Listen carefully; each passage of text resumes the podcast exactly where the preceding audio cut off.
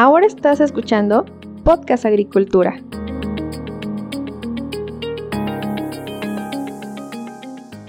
Hola, ¿qué tal? Muy buen día tengan todos ustedes. Me da mucho gusto saludarlos nuevamente en esta ocasión. Espero que se encuentren muy bien. En el episodio del día de hoy vamos a hablar con Adriana Luna de Tierra de Monte. Tierra de Monte eh, es una de las pequeñas y medianas empresas uno de los proyectos que ha sido ganador en los premios GOULA 2023. Vamos a hablar con Adriana sobre qué es Tierra de Monte y también vamos a hablar, bueno, qué implica haber sido reconocido en estos premios tan importantes para nuestro país. Pero eh, antes de comenzar, Adriana, buenas tardes, ¿cómo estás? ¿Cómo te encuentras? Buenas tardes, solo pues feliz de estar eh, el día de hoy platicando con ustedes, muy eh, honrada y bueno, pues vamos a tener una, una muy buena conversación. Así es. Y antes de entrar en el tema, pues para poner en contexto a la audiencia, me gustaría que te presentaras. ¿Quién es Adriana Luna? Si nos puedes comentar un poco pues, sobre qué estudiaste y por qué te dedicas a lo que te dedicas actualmente. Claro que sí, con todo gusto. Eh, bueno, como bien dices, mi nombre es Adriana Luna, soy cofundadora y directora general de la empresa Tierra de Monte. Soy bióloga de profesión, em, soy, soy madre, eh, soy científica. Y bueno, soy la orgullosa nieta de, eh, de, mujeres indígenas de campo que pues me enseñaron junto con, con, mi abuela, con mi abuelo a pues respetar la tierra, a querer, a querer la tierra y a entender que cuando cuidas a la tierra, la tierra te cuida a ti. Entonces eh, yo crecí con, esa, eh, con esas enseñanzas, por eso estudié biología y cuando conforme fue, digamos, eh, avanzando, ¿no? Mi, carrera profesional, pues me di cuenta que era en la agricultura donde se podía como entender esta relación del ser humano con la naturaleza y este, y pues por eso hago lo que hago. Excelente, gran presentación. Y bueno, pues justamente Cuéntame cuáles son los factores que impulsaron la creación de Tierra de Monte. Ya nos contaste que vienes de gente indígena, gente que trae este, esta mentalidad de ser uno con la tierra, pero pues cuéntanos a ver un poco más al respecto. Claro que sí, mira, Tierra de Monte es una, híjole, es, es, es, la vida aventándome al emprendimiento. yo, la verdad, pues digo, como te comentaba, soy, soy bióloga, realmente yo nunca me vi eh, teniendo o siendo parte de, de, una empresa este, privada, ¿no? Mucho menos dirigiendo una. Eh, Tierra de Monte nace pues por la conjunción de muchos factores, eh, la parte de mi carrera pues muy importante, ¿no? Está entender el, papel que juega el ser humano dentro de la, dentro de la naturaleza, eh, el amor que le tengo al campo, las, eh, pues las vivencias que tengo, tanto familiares en mi niñez, eh, de pues toda la familia reunida abajo del huizache, ¿no? Comiendo de los frutos de la tierra. Y finalmente lo que detonó la digamos, la creación de la empresa como tal, porque pues la parte teórica, la parte tecnológica, pues fue un desarrollo de muchos años que empecé desde la carrera, eh, pues fue básicamente mi hija, mi hija nació con alergias alimentarias y ella pues era sensible, entre muchas otras cosas, a los pesticidas, a los agroquímicos que eh, pues estaban en, ella nació en Culiacán, Sinaloa, entonces pues ya te imaginas, ¿no? En el aire, en el agua, las, las, las, avionetas pasando, este, fumigando, y entonces ella pues se ponía muy, muy malita y eh, nos tardamos un par de meses en diagnosticarla después de que nació. Y cuando me la diagnostican me dicen, mira, pues es muy sencillo, entre comillas, ella tiene que comer orgánico, tan fácil como eso. Pero en ese momento, pues después de toda la, eh, todas las complicaciones iniciales de su, tanto de su parto como de los, los primeros meses de, de vida, eh, pues la situación económica familiar pues era muy precaria y lo orgánico era muy, muy caro. Este, nos, nos, damos a la tarea, ¿no? De buscar en, en, diferentes nos tuvimos que mudar, de hecho, de ciudad, eh, de Culiacán a la Ciudad de México inicialmente y luego a la ciudad de Querétaro, donde todos ustedes tienen su casa, eh, buscando la, la, los médicos para mi hija.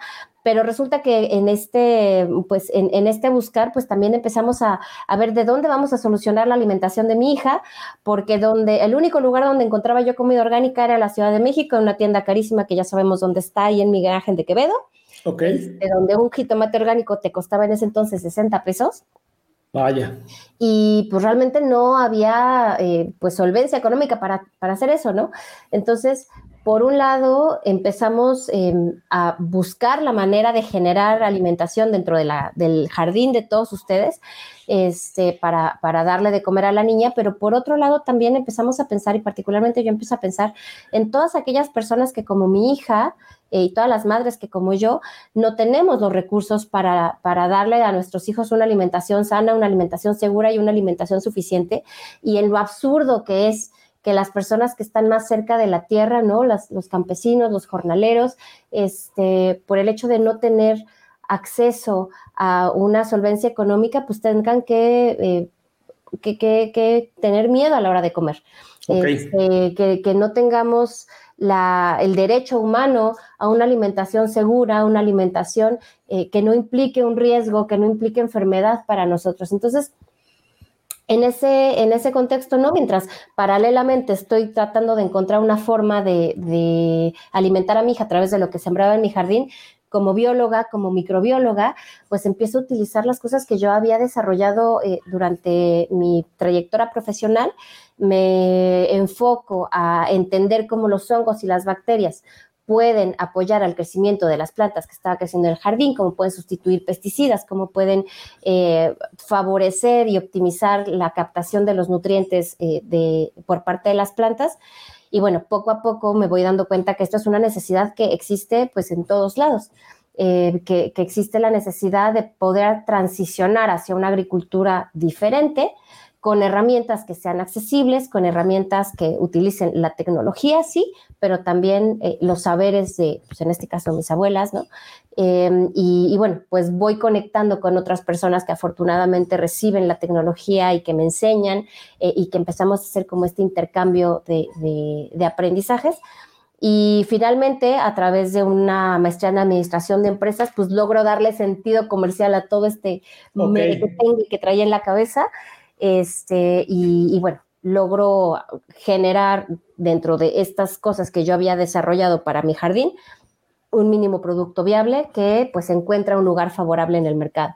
Esto ocurre hace ocho años y pues a partir de ahí poco a poco hemos ido con, el apoyo y la confianza de los productores, con el apoyo y la confianza de nuestros distribuidores, pues em, generando un portafolio más amplio de soluciones y pues entendiendo cómo aplicarlas en diferentes regiones del país con diferentes cultivos.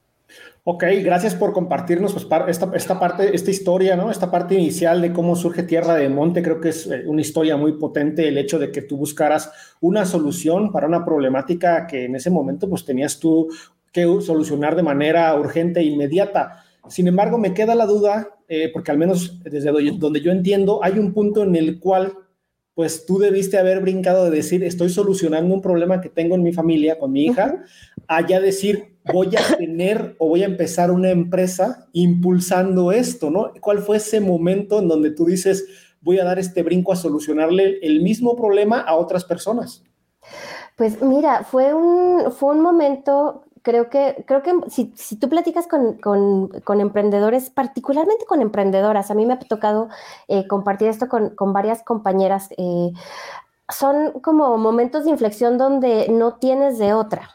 Yo estaba, mm, como te comento, logré como tomar aquello que yo sabía, ¿no? De, haber trabajado en remediación de suelos contaminados con hidrocarburos y con metales pesados, utilizar ese conocimiento, utilizar esos microorganismos para, para este, hacerlo, crecer cosas en mi jardín.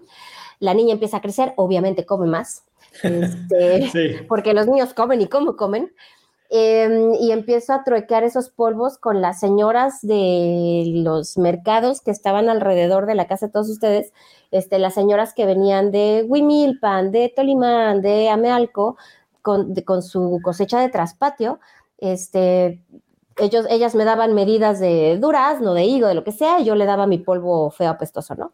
Y, y, también era como una forma en la que yo me aseguraba, entre comillas, que ellas pudieran tener una, una, un sustituto, una alternativa a no tirarle pesticidas, porque no que ya les, le tiraran cualquier pesticida, pues eso ya no iba a ser viable para mi hija, ¿no? Entonces, estaba, estaba yo en esas, pero de nuevo, los niños siguen creciendo, la, la familia eh, tiene necesidades. Yo en ese momento ya estaba estudiando el MBA no sabía que en, ese momento que yo iba a fundar Tierra de Monte. En ese momento estaba yo buscando la manera de a ver cómo generar un ingreso propio para mi familia, pero ni por aquí me pasaba eh, utilizar esta tecnología. Hasta que llega un día en el que tengo tres pesos en la bolsa y yo estaba becada en ese momento eh, en, la, en la maestría y pues había que comprar leche y, y llegué pues muy apenas y les dije, ¿saben qué? Lamento mucho eh, decirles que voy a tener que abandonar la maestría, tengo que buscar un trabajo porque ya, o sea, porque necesito mantener a mi hija, este, porque sus problemas de salud pues eran bastante, bastante severos y pues había que pagar, ¿no? Y, lamento mucho pues la, beca que me han dado, ¿no? Pero bueno, pues yo tengo que solucionar esto. Entonces mis profesores ahí me dijeron, a ver, para tu carro, vamos a pensar con esto, o sea, con este año y medio que ya llevas en la maestría, ¿qué puedes hacer tú ahorita? ¿Qué es lo que tienes? Y yo en ese momento, pues no lo, o sea, no lo veía como, como una fuente de ingreso, era simplemente como mi trueque con las señoras. Y, me decían, a ver, piensa, piensa, piensa. Y entonces decís que lo único que tengo para vender, pues es mi conocimiento de tal y tal y tal y tal. Y estos polvos feos que están regachos, que no sé qué. Y me dijeron, a ver, pensemos sobre estos polvos feos que están regachos este, ¿para qué sirven? ¿A quién se los puedes ofrecer? Y, una, mi maestra, eh, se llama Cristina Palacios, en ese momento era mi maestra de modelo de negocio, me dijo, vamos a hacer un mini producto viable. O sea, con eso que tienes, vamos a hacer un mini producto viable, vamos a armar un plan, vamos a escribirle, vamos a llamarle a las personas que pudieran estar interesadas en tu, en tu producto. Toma mi celular, llámales. Y me pongo a llamar y me pongo a llamar y me pongo a llamar y me pongo a llamar este, uno de los de las personas que a las que le llamo de entre te gusta 200 me dice, ok, esto que esto que traes me interesa, este, me puedes mandar 200 eh, kilos para la próxima semana. Yo como buena emprendedora o psicona, sí, por supuesto. Este, y, y bueno, pues en ese momento, pues ya, ¿no? regreso de, la escuela, regreso a la casa y digo, ¿y ahora cómo le voy a hacer? Este, le hablo a mi, a mi socio, que es mi esposo, acabo de hacer esto, em, pues hay que solucionarlo, él confía en, confía en mí y, bueno, pues eh, compramos los insumos de la tienda de la esquina, de la tienda de galletas, este, la panadería nos regaló unos costales eh, enviamos, el, enviamos el producto. Este, esta persona era un distribuidor, un asesor agrícola que estaba trabajando con uva de mesa en Baja California Sur. Ok. Este, tenía un problema severo de nematodos, eh, su, la persona a la que estaba asesorando ya realmente pues no tenía nada que perder y así nos lo dijo, mira, pues ya igual se dio por perdido el cultivo, si puedes mandarme algo que, que, que yo veo alguna diferencia, pues podemos hablar mandamos el producto, eh, efectivamente le vio una diferencia, le vio todos los errores de la vida, se pegaba, las, tapaba boquillas, olía bien feo, pero la sustancia activa, por decirlo así, que llegaba, eh, funcionó y nos dijo, a ver, hablemos, ¿no? Y, gracias a él, y eso, o sea, y todavía trabajamos con él, afortunadamente, este, gracias a su confianza y a su guía, pues nos fue enseñando que, o sea, como, como todos esos ajustes que eran necesarios para poderlo hacer un producto que fuera viable de forma comercial. Él nos enseñó a hacer una ficha técnica, por ejemplo. Eh, ahorita, pues evidentemente ya tenemos mucho más expertise, ya sabemos la normativa, pero pues en ese momento eh, fue totalmente, pues a prueba y error. Y, fue eso, o sea, fue ese primer pedido, esa primer eh, muestra de confianza de, de alguien más lo que pues nos, nos puso en este camino. Ok, vaya, interesante todo esto que comentas. Pero a ver, demos un paso ocho años hacia adelante, a este momento. Okay. En la actualidad, ¿cómo enfocan en Tierra de Monte la cuestión de la agricultura sostenible? ¿no? A lo mejor hace ocho años ese concepto eh, todavía no era tan común como en la actualidad, que ya eh, se está mencionando cada vez más y que creo que en, el, en, los siguientes años pues, va a ser un lineamiento sí o sí, ¿no? A ver, cuéntame un poco al respecto. Mira, nuestra, nuestra, nuestra historia y la razón por la que nosotros empezamos la empresa es la que ha dado eh, origen a la misión y, a la forma en la que hacemos las cosas. Nosotros eh, partimos de, supuestos, ¿no? Partimos del supuesto de que la agricultura mm, regenerativa o la agricultura, empecemos por la agricultura orgánica, ¿no? Este, no puede ser un lujo, porque la, como te decía, el derecho a la alimentación sana, segura y suficiente tiene que ser realidad para todas las personas independientemente de su estatus socioeconómico, independientemente de su capacidad de compra. Es absurdo que eh, una, una, persona que está en contacto con, con un alimento se enferme debido a ese alimento.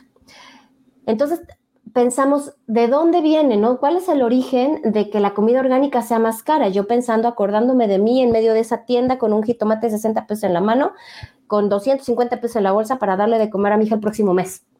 Este, es más cara porque el manejo orgánico es más caro, porque las... Em, hay, menos rendimiento, hay menos productividad, porque hay más merma, este, y entonces a lo que nosotros nos dedicamos es cómo hacemos que el orgánico sea lo nuevo convencional. ¿Cómo, cómo hacemos que la transición a la agricultura primero orgánica, luego sostenible luego regenerativa, se convierta en la forma más productiva, más, este, más rentable para los productores. Si nosotros queremos realmente que la, agricultura cambie en su totalidad, tiene que ser una transición masiva, tiene que ser una transición convencional. Y eso únicamente va a ocurrir si el incentivo a corto, mediano y largo plazo para el productor está en cambiar estas prácticas. No es que el productor, y seguramente este, tú lo sabes mejor que yo, pues utilice los pesticidas porque le encanta andar intoxicándose cada tercer día. No es que utilicemos los fertilizantes porque nos encante estar eh, pagando 30 mil pesos por tonelada de urea, sino porque actualmente es una necesidad. La agricultura convencional es lo que es porque ha respondido a una serie de necesidades y eh, tenemos que entender esas necesidades y cómo darles eh, otras soluciones. En este momento donde estamos es que los químicos, particularmente los pesticidas, ya no nos están dando resultados. Las herramientas ya nos están quedando chicas porque las plagas ya se hicieron resistentes, porque las enfermedades ya se hicieron resistentes, porque los suelos eh, ya perdieron su capacidad de, producción, ya perdieron su fertilidad. Porque si hace 10 años les teníamos que poner quizá 20 kilos de urea, ahorita les tenemos que poner 300 kilos de urea para que nos den la misma, este, el mismo rendimiento. Lo que nosotros hicimos y, la, la, posición y la propuesta y la aportación de tierra de monte es entender cuáles son esas causalidades que hicieron que, por ejemplo, ahorita las plagas sean resistentes o que la tierra ya no tenga esa, esa fertilidad y brindárselas. ¿Y dónde está? En la falta de vida dentro de la, dentro del suelo, en la falta de depredadores naturales, en la falta de controles biológicos que la tierra normalmente tenía, pero pues que fuimos eh, eliminando por los diferentes manejos que le fuimos dando a la agricultura. Una mm, mosca blanca, una araña roja. Antes, o sea, lleva aquí millones de años, la fitóftora lleva aquí millones de años. ¿Por qué ahorita es un problema? La roya del café lleva aquí millones de años. ¿Por qué ahorita es un problema? ¿Por qué no devastaba cafetales enteros hace, no sé, 400, 500 años? Porque había controles naturales. Entonces, nosotros lo que hacemos es encontrar esos controles naturales, es eh, encontrar por qué la selva amazónica o la selva lacandona no necesita que nadie le esté tirando sulfato de amonio para producir un montón de biomasa y brindárselos a través de pues estos productos que tienen microorganismos que eh, tienen esos controles naturales, que solubilizan nutrientes, que se asocian con las plantas para poder traslocar ese nitrógeno, ese fósforo, este, y, y, ese es como, y esa es justo la visión que nosotros tenemos. Una vez que nosotros podemos hacer que el ecosistema vuelva a funcionar de manera natural, digamos, de manera correcta, tenemos entonces una planta que está sana en un ambiente que está sano y una planta que está sana es más productiva, es más resistente a enfermedades, a plagas, es una planta que necesita menos manejo y por lo tanto es una planta que necesita eh, menos inversión para darnos. Y eso al final genera rentabilidad para los productores que incentiva pues un círculo, perdón, virtuoso que nos beneficia a todos, ¿no? A la tierra, al productor y a la sociedad entera que pues al final tiene acceso a alimentos accesibles que a su vez son sanos y seguros. Ok, digamos que nos has mencionado en este momento más eh, la perspectiva desde el punto de vista técnico de si se pueden suplir o no los fertilizantes, si estamos teniendo un problema de presión de plagas y enfermedades, pero revisando información de Tierra de Monte me he dado cuenta que ustedes desde el punto de vista social también han realizado mucha colaboración con comunidades locales a lo largo de, los años de existencia de, la empresa. ¿Cuáles son los objetivos que han buscado al, tener estas interacciones y qué beneficios han logrado? Claro, mira, o sea, todo esto no ocurre en el vacío. O sea, todo esto ocurre dentro de eh, sociedades, comunidades humanas que eh, son las que cultivan, ¿no? Entonces, digo, si bien nosotros eh, ponemos muchísimo énfasis y somos muy rigurosos en, la parte técnica, em, en donde nosotros realmente, digamos, a quien nosotros consideramos el eje y el foco de nuestro trabajo es el productor.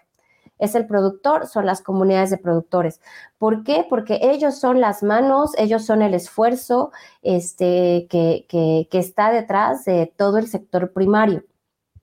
Ellos, ellos y ellas, por supuesto, em, tienen requerimientos eh, básicos, ¿no? Que todos necesitamos. Tienen, eh, tienen que pagar eh, transporte, comida, sustento, vestido, salud, educación. Em, tienen que tener como estas, estas necesidades resueltas para ellos y sus familias, porque pues es, un trabajo, la, agricultura tiene que ser un trabajo digno. Entonces, lo que nosotros hacemos con estas, con estas comunidades va por, por ese lado, ¿no? Por entender cómo nosotros desde donde estamos, desde la parte tecnológica, desde la parte comercial, podemos ser una herramienta para que ellos generen eh, su, su actividad de la mejor manera posible y obtengan los mejores resultados por su esfuerzo. Pero por otro lado también que podamos crear una comunidad de aprendizaje donde nos estemos retroalimentando de lo que ellos saben, ellas saben y nosotros sabemos. Nosotros conocemos eh, una parte, eh, la parte técnica, no sé, de repente tenemos mucho trabajo, por ejemplo, en, en, diseño de planes de fertilización, en, diseño de planes de, manejo integral de plagas, mejores prácticas de riego, etcétera, etcétera. Pero el productor, la productora son los expertos de su tierra, de su cultivo y, de su situación. Sí. Eh, nosotros podemos llegar a decirles misa, pero realmente los que conocen si las cosas son viables o no son viables son ellos.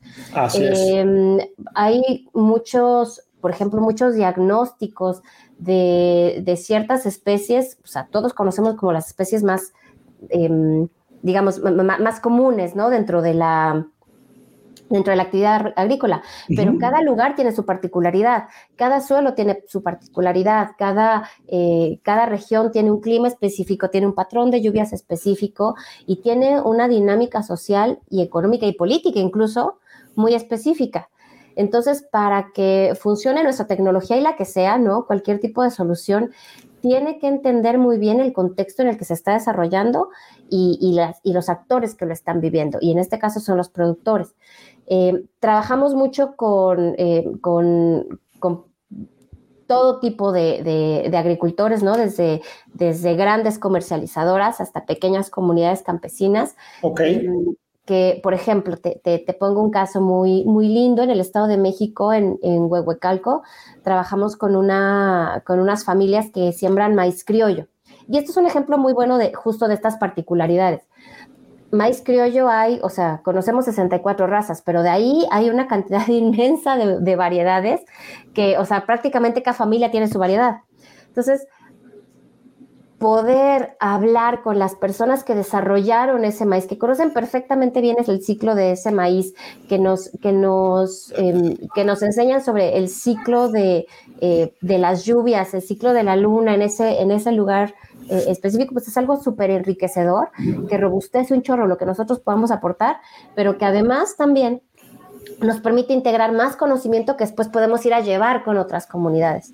Entonces, es como un intercambio, un flujo que, o ya como pensando y remontándome a, mis abuelas, este, una de las de los momentos de, bueno, de los momentos que esperaban con más ansias era eh, pues las fiestas patronales, donde pues sí, era la pachanga, ¿no? Pero también se intercambiaban semillas y también se intercambiaban como los tips para sembrar estas semillas. Y pues finalmente nuestra, nuestras culturas, nuestras, nuestras sociedades y nuestros pueblos así aprendieron y, es algo que nosotros honramos y que pues vemos perfectamente vigente en, la creación de, conocimiento actual, que bueno, ahora le llaman innovación compartida, ¿no? Sí. innovación abierta. Este, si, si le queremos poner un término, es innovación abierta, open source, pero bueno, no es el hino negro, es algo que llevamos haciendo muchos años. Así es. Siglos, ¿no? Entonces, poder eh, eh, eh, continuar con eso este, e integrarlo a la ciencia es, creo que, lo que nos ha permitido beneficiarnos mucho, creo que sobre todo beneficiarnos mucho, pero también llevar beneficios a estas comunidades. Adriana, me encanta la narrativa que nos estás contando y te hablo en términos de narrativa porque al final entiendo que esto necesitamos hacerlo más visible cada vez, ¿no? O sea, ya te había dicho, bueno, cada, cada año se está hablando más de agricultura sostenible, pero este tipo de historias tenemos que contarlas. Y en este sentido quiero hacer aquí un enlace porque ustedes como empresa, como Tierra de Monte, fueron reconocidos en los premios GOLA 2023 como mejor proyecto productivo sostenible, ya sea en agricultura, ganadería o pesca, dentro de la categoría de conciencia ambiental. ¿Qué implica para ti, Adriana, como cofundadora de Tierra de Monte, haber sido reconocida en los premios GOLA? Mira, es, o sea, primero que nada es un, es un gran honor. Este, estuvimos em, y compartimos eh, espacio, compartimos panel con, con grandes proyectos, con grandes colegas, eh, con, con, empresas grandes, chiquitas, eh, con, con, gente de todo el país que está trabajando proyectos increíbles. Entonces, que nos reconocían a nosotros, eh, pues nos da, nos da muchísimo orgullo, también nos llena de, humildad, ¿no? Este, y también de una gran responsabilidad, porque creo que, que cada vez más la agricultura se está posicionando en el justo lugar que le corresponde. Em, para nosotros, eh, la pandemia sobre todo fue un momento como muy importante porque fue, creo, la primera vez donde de manera masiva se reconoció la importancia que tiene al campo. Eh, antes de eso, digo, si bien siempre ha tenido esta importancia, eh, creo que hubo un periodo, un triste periodo en el que pues se veía un poco menos, no, o sea, en, en, ambos sentidos, en menos visibilidad, pero también como si fuera menos que la industria secundaria o que la industria de servicios. Cuando viene la pandemia, em, incluso tuvimos ahí, teníamos nuestros, nuestro chiste interno y, varios colegas, varios compañeros nos mandamos a hacer nuestra playera de los, este, de los esenciales. ok. Porque, porque sí es cierto y, creo que eh, fue como de uno de las, de las de los momentos en, la historia reciente donde la gran sociedad empieza a entender lo esencial, que, eh, que efectivamente llegue a dimensionar lo esencial que es el sector primario, lo esencial que es un productor, un campesino, no es esta persona que está por ahí en el cerro, no, es un agente económico que te da a comer tres veces al día. Este, y, que, además mueve nuestra economía, que además eh, fue la única que, creció durante la pandemia. Ahorita el PIB eh, del sector primario es, eh, de los más fuertes a nivel nacional, ¿no? Entonces, poder estar en este momento, en el movimiento, incluyendo los premios Gula y, otras, y, otros, y otras iniciativas que precisamente están poniendo al agro en la conversación de todos los días de, la sociedad. Em, te digo, por un lado es una, es un gran honor, pero por otro lado también es una gran responsabilidad, porque tenemos que ser dignos representantes de nuestro sector. este, tenemos que tener la, sabiduría, por decirlo así, de poder traer a las plataformas como, como la tuya y como, como otras, este, pues la voz del campo eh, que, que, bueno, nos, nos nos dieron esa, ese, digamos, esa responsabilidad de, hablar por los compañeros, de hablar por las compañeras. Híjole, todo el tiempo da un poco de miedo. Este, y, todo el tiempo estamos esperando como realmente dar el mensaje que tenemos que dar y todo el tiempo estamos como hablando con, con, los productores y las productoras, como, ¿y qué más tenemos que hacer? ¿Y qué más tenemos que transmitir? Este, eh, y, bueno, pues esperamos poderlo hacer de, de la mejor manera posible. Y en estos momentos que ya has vivido esta experiencia con los premios Goula, ¿cuál sería tu principal argumento para invitar a otros proyectos a participar en siguientes ediciones?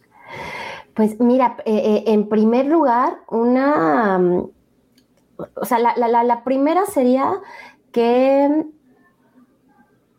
tenemos que retarnos, em, que, que los premios Goula y en general las iniciativas de esta naturaleza nos, nos invitan a, reflexionar y a ser muy críticos y muy críticas de lo que estamos haciendo. Eh, yo puedo decir que todo lo estoy haciendo perfecto y maravilloso, eh, pero pues hay que, hay que invitar a otros a que nos, a, que nos vean, ¿no? Al escrutinio y que nos digan si sí es cierto que de, de veras lo estamos haciendo también. Eh, no se trata de buscar como el reconocimiento, que me premien, o sino, sino justo tener como una brújula de si lo estoy haciendo bien, no lo estoy haciendo bien, este, y, esa sería la primera, ¿no? Ponernos un reto. Y, ponernos ante el ojo público, pues así, ¿no? Vulnerables, así como estamos, de a ver, dime. Y, si lo estoy haciendo mal, pues también saber, ¿no? Por dónde, por dónde vamos mal. Este, la otra es poder tener la oportunidad de conversar y de, aprender de otros proyectos. Cuando estás en, estas, en, certámenes, en iniciativas, en programas de aceleración, de las cosas más enriquecedoras es eh, sí la retroalimentación que te dan los jurados, los mentores, pero sobre todo lo que puedes aprender de los otros compañeros y las otras compañeras emprendedoras y emprendedores que también están en, en la misma trinchera. Eh, afortunadamente hemos tenido la fortuna de pues caer en comunidades muy lindas donde terminamos a veces haciendo, o sea, terminamos haciendo ahí este círculo de, de, lágrimas, ¿no? Porque pues, de repente se pone muy dura la situación. experiencias. Exactamente, ahí este círculo de autoayuda. Eh, y eso es, eso es muy valioso, pero también, pues, como recibir estos consejos y en tercer lugar también brindar lo que ya sabes. Eh, cuando cuando en este caso, ¿no? A nosotros el mercado nos ha favorecido con la confianza, este, cuando los, los que generan estas iniciativas te, favorecen con esa confianza, pues adquieres también la responsabilidad de compartir lo que sabes, compartir los errores que has tenido, compartir las experiencias que han tenido para que, pues, si se van a tropezar con una piedra, que no sea con la misma con la que ya te tropezaste tú. Este, y, contribuir a que, a que el crecimiento de, pues, de nuestro sector, de nuestra comunidad, de nuestro país, pues, pues vaya para, para más, ¿no? Muy bien, hasta este momento hemos hablado o nos has contado ya bastante sobre Tierra de Monte, pero nos falta que nos cuentes algo muy importante. ¿Cuáles son las soluciones en forma de productos y o servicios que ofrece Dalagro? Claro, mira, nosotros em, son, como bien dices, son dos elementos.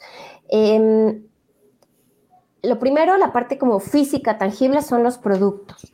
Tenemos un portafolio de ocho productos, ocho, nueve productos ya, enfocados a mm, agricultura y tres productos enfocados a acuicultura. Eh, son productos basados en hongos y bacterias, son biológicos, que están formulados con eh, bioestimulantes, con extractos botánicos, eh, son consorcios microbianos que pues van orientados a solucionar y a dar respuesta a las diferentes necesidades del productor y de la planta en los diferentes momentos de la vida, ¿no? Tenemos uno para raíces, uno para enfermedades, para plagas, para floración, etc. Em, cualquier producto, el que sea, necesita forzosamente de una transferencia tecnológica, de una conversación. Necesita de la capacidad de entrar en un contexto en el que pues, realmente pueda servir para lo que es. En ese sentido, eh, pues nosotros empezamos, o sea, cuando te, te, cuento cuando empecé, pues yo pensaba que yo me iba a dedicar a vender producto y ya. Y me di cuenta, pues con el tiempo, que no, o sea, que había que entrarle. Yo no soy de agrónoma, yo soy bióloga, ¿no? Entonces, pero pues que había que entrarle a aprender sobre sistemas de riego y sobre boquillas y que si la de cono hueco y que, y que si este planes de fertilización, etcétera, etcétera. Entonces, nos hemos tenido que formar mucho y bueno, también contamos con, con, una red de expertos y, dentro del equipo mismo, ¿no? Ya tenemos eh, gente que tiene esa expertise, porque es, em, es muy importante dar ese acompañamiento a los productores. Entonces, la segunda parte es esta asesoría técnica, este acompañamiento técnico, donde pues revisamos el cultivo como desde todo el sistema, ¿no? Desde eh, eh, los análisis de suelo, eh, la interpretación de los análisis del suelo, diagnóstico, el plan de manejo, el plan de fertilización, el plan de plagas, este, el plan de riego, si es a cielo abierto, si es rodado, si es invernadero, cada uno de estos sistemas pues necesita una, eh, un acercamiento y un, manejo específico. Y ahí es donde entra esta conversación que te digo, ¿no? Donde nosotros aprendemos de los productores y nosotros también brindamos la experiencia que tenemos a los productores para que en conjunto el servicio este, y el producto pues funcionen como una solución completa. Em, estamos ahorita en pues prácticamente todo el país, afortunadamente, y bueno, pues, pues brindamos soluciones desde... Em, cosas puntuales como control de araña roja, por ejemplo, o de chinche, este piojo harinoso, perdón, o em, no sé, en el caso, por ejemplo, de esta, esta experiencia que te cuento de maíz criollo en huehuecal, con cegache, tenemos también experiencias con maíz criollo, em, pues nos metemos todavía mucho más a profundidad, incluso con la parte de la comercialización. y ya productos como, perdón, em, procesos más grandes, proyectos más grandes, tienen que ver con transición regenerativa completamente, ¿no? Fresa, por ejemplo, desde la, o sea, de llevar la fresa de un manejo convencional normal hasta que se convierta en una, en una entidad más de un ecosistema donde recuperemos el ciclo de, del nitrógeno, donde sea un mecanismo para captura de carbono, donde recuperemos polinizadores, este, todo dentro de un proceso que eh, haga todo esto que te comentaba, ¿no? Optimizar los insumos, mejorar el rendimiento y mejorar la calidad y la rentabilidad del productor, este, gracias a la regeneración de su ecosistema, no a pesar de. Ok, excelente. Ese último servicio está, lo explicaste muy sencillo, pero tiene una enorme complejidad. Qué bueno que estén haciendo eso. Eh, sí, es un, es un proyecto, debo decirte que yo estudié, bueno, mi, especialidad em, en ciencias, tengo una maestría en ciencias en restauración ecológica.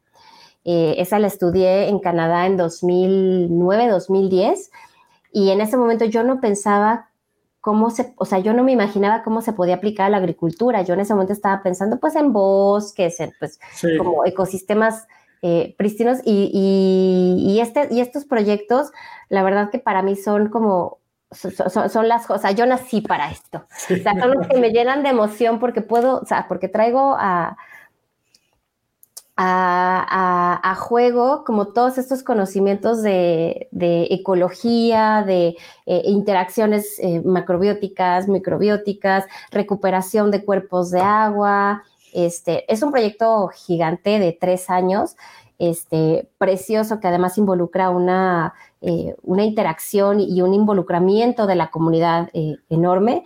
Este, y bueno, pues espero que cuando, cuando tengamos los primeros resultados, pues te pueda invitar para que veas cómo se ve. ojalá que sí, y me da mucho gusto que estés aplicando tus conocimientos científicos a ello. Ya para finalizar, Adriana, la pregunta difícil. ¿Dónde se ve Tierra de Monte en 10 años?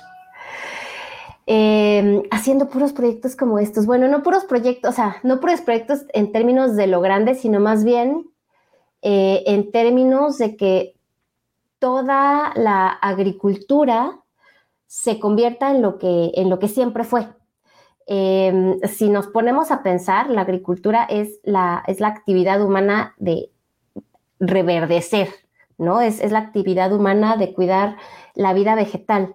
Es absurdo que justo la agricultura tenga esta huella ecológica tan dañina, que sea este, este generador de gases de efecto invernadero, que sea este, este, este flujo de contaminación este, hacia, hacia la tierra y también pues de enfermedad hacia las personas. Em, si podemos, no, no si podemos, tenemos que, cuando podamos recuperar como esa, esa vocación natural que tiene la agricultura, el cambio climático lo tenemos resuelto en dos años. Entonces, más que, ver, más que ver a tierra de monte, yo veo la agricultura en 10 años haciendo eso, siendo ese mecanismo para, para eh, volver a este planeta verde y lleno de vida. Y a tierra de monte como, como una herramienta, como, como siendo partícipe y aportando a que eso ocurra. Excelente, ojalá que así sea. Si alguien está interesado en hablar con ustedes sobre alguna de las soluciones que ofrecen, ¿cuál es el mejor medio para contactarlos? Mira, estamos en todas las plataformas. Eh, la página es www.tierrademonte.com. Eh, ahí nos pueden escribir. Estamos en Facebook, estamos en Instagram. Eh, tenemos ahí dentro de estas plataformas un botoncito que nos que los enlaza directo a WhatsApp y con ello, pues nuestros asesores, este, o yo misma, ¿no? De repente eh, estoy ahí y contestamos todas sus dudas y pues súper abiertos a colaborar, a, aprender y pues a, a seguir aportando. Dame tu comentario final para la audiencia, por favor. Em, pues primero que nada, agradecer el espacio, agradecer su tiempo, gracias por regalarnos 41 minutos de su vida este, en, este, en este mundo acelerado. Sabemos que eso es un, es un gran honor.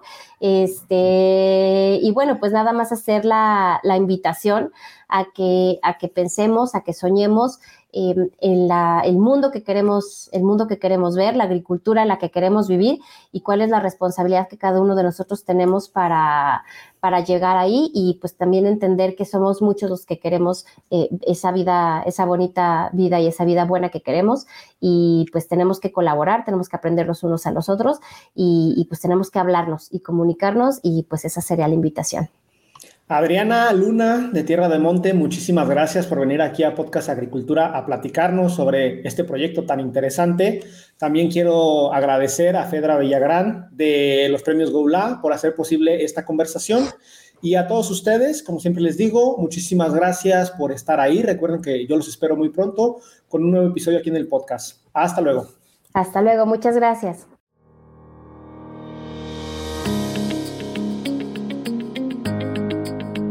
Hemos llegado al final de este episodio.